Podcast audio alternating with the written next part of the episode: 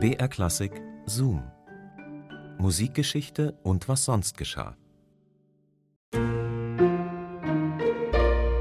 Komponistinnen und Komponisten sind ja manchmal etwas unkonventionellere Persönlichkeiten. Der eine ein menschenscheuer Zausel, der andere ein Friedhofliebhaber und der nächste zählt seine Kaffeebohnen. Und dann gibt's auch noch die Autonarren. Aber erstmal hallo und herzlich willkommen zu unserem Podcast Zoom Musikgeschichte und was sonst geschah. Hier bekommt ihr skurrile Anekdoten und Geschichten aus der Welt der klassischen Musik. Jede Woche gibt's eine neue Folge für euch und die picken wir raus aus dem Radioarchiv von BR Classic. Ich bin Christine und heute geht's um das Paar Kurt Weil und Lotte Lenja. Die waren zu Wohlstand gekommen dank der Dreigroschenoper und belohnten sich mit einem Auto. Ob Kurt Weil ein guter Autofahrer war, keine Ahnung, aber zumindest hatte er Spaß dabei. Und den habt ihr hoffentlich jetzt auch beim Hören.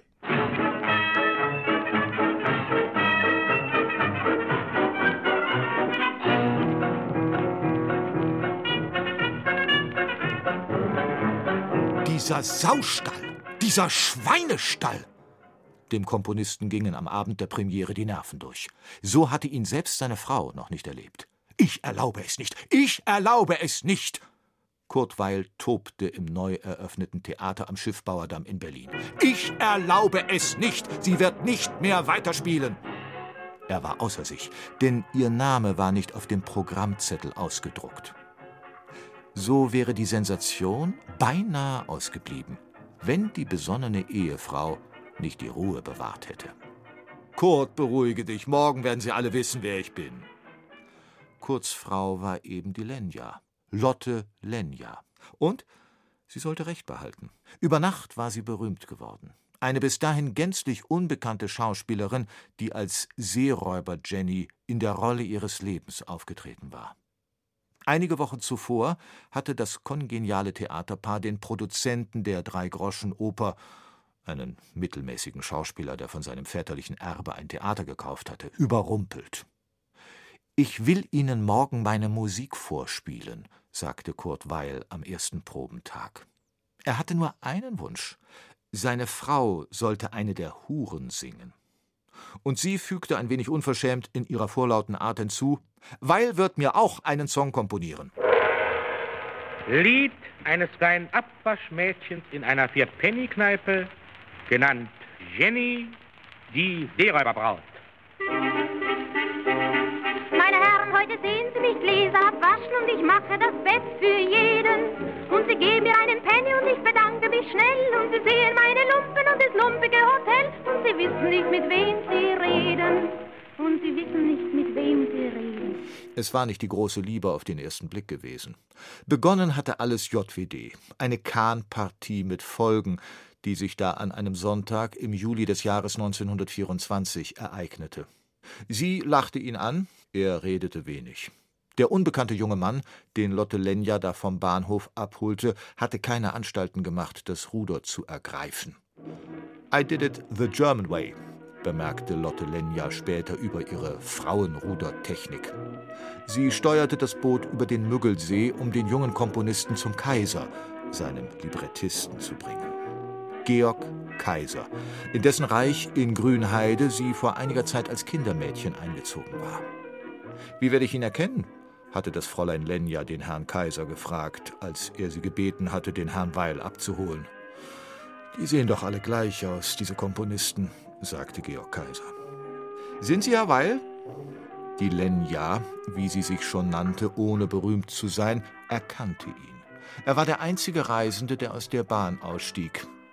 Ein kleiner Mann, der mit wachen, feurigen Augen hinter einer dicken Gelehrtenbrille in die Welt sah ruhig, bedachtsam und immer mit leiser Stimme sprechend, dessen Kleidung im quirligen Berlin des Jahres 1924 eher für einen Doktoranden der Theologie passend gewesen wäre als für einen Komponisten. Eine herbe Schönheit, große Augen, üppiger Mund, kräftiges Gebiss und die große Klappe einer Straßengöre trat nun in sein Leben. Er war der Sohn eines jüdischen Kantors aus Dessau. Wilhelmine Caroline Charlotte Blamauer aus Wien hatte sich vor ihrer Berliner Zeit als Tänzerin und Schauspielerin in Zürich versucht, ehe sie sich entschied, die Metropole Berlin zu erobern. Doch da war nichts mit Karriere, überhaupt nichts. So ruderte sie das Boot über den See. Am Ende der Kahnpartie fiel Kurt die Brille ins Wasser. Ab dem Tag waren wir zusammen, erinnerte sie sich später. Das Paar zog in eine schäbige Pension, Luisenplatz Nummer 3, Berlin-Charlottenburg. Ein kleines Zimmer, verstellt mit düsteren Möbeln. Ein großer Flügel, ein schmales Bett. An den Wänden hingen Bilder von röhrenden Hirschen. Zwei Jahre später heirateten sie. Sie waren arm, aber glücklich. Ein mittelloses Künstlerehepaar. Und ein Schiff mit acht Segeln. Sie ist eine miserable Hausfrau, aber eine sehr gute Schauspielerin. Sie kann keine Noten lesen, aber wenn sie singt, dann hören die Leute zu wie bei Caruso, machte Kurt Weil seiner Frau eine Liebeserklärung nach dem Erfolg der Dreigroschenoper. Die miserable Hausfrau sang nun in hoher Sopranlage das Lied eines kleinen Abwaschmädchens, genannt auch Jenny die Seeräuberbraut. Diese Melodie ginge ins Blut über, schrieb ein Kritiker, und charakterisierte ihre Stimme süß, hoch, leicht, kühl, mit dem Licht einer Mondsichel. Seit ihrem Durchbruch musste sie sich nicht mehr um Engagements sorgen. Fräulein Lenja, Sie haben wohl bloß auf der Bühne etwas für blinde Bettler übrig, wurde sie einmal nächtlich im Tiergarten angesprochen. Die Stadt war im Dreigroschenfieber. In der Dreigroschenbar erklang Dreigroschenmusik. Ein Tonfilm kam in die Kinos, in dem die Lenja die Hauptrolle spielte. Endlich zogen sie aus ihrem kleinen Zimmer aus, das sie nur Pension Grieneisen nannten, in Anlehnung an ein Berliner Beerdigungsinstitut. Sie vertauschten es mit einer schönen modernen Wohnung in der Bayernallee nahe dem Reichskanzlerplatz im feinen Westend in Berlin. Und sie kauften sich ein Auto. Ich habe niemals einen Menschen gesehen, der sich über sein erstes Auto mehr freute als Kurt Weil, erinnerte sich ein befreundeter Verleger. Und ich werde die überschwängliche, entspannte, jungenhafte Freude nicht vergessen, mit der er das Auto lenkte. Kurt Weil war bald vernarrt in sein neues Gefährt. Ein schnelles amerikanisches Auto der Marke Graham Page, das später ersetzt wurde durch ein Cabrio der Marke Peugeot. Das Paar reiste gemeinsam in den Süden. Kurt saß am Steuer und Lotte war seine Beifahrerin. Als er das amerikanische Auto mit Höchstgeschwindigkeit über eine kurvige Gebirgsstraße lenkte, nur ein kurzes Stück dieser Höhenroute war in einem guten Zustand, improvisierte er einen holprigen Gesang. Ja, so ein Sträßchen, das macht Späßchen.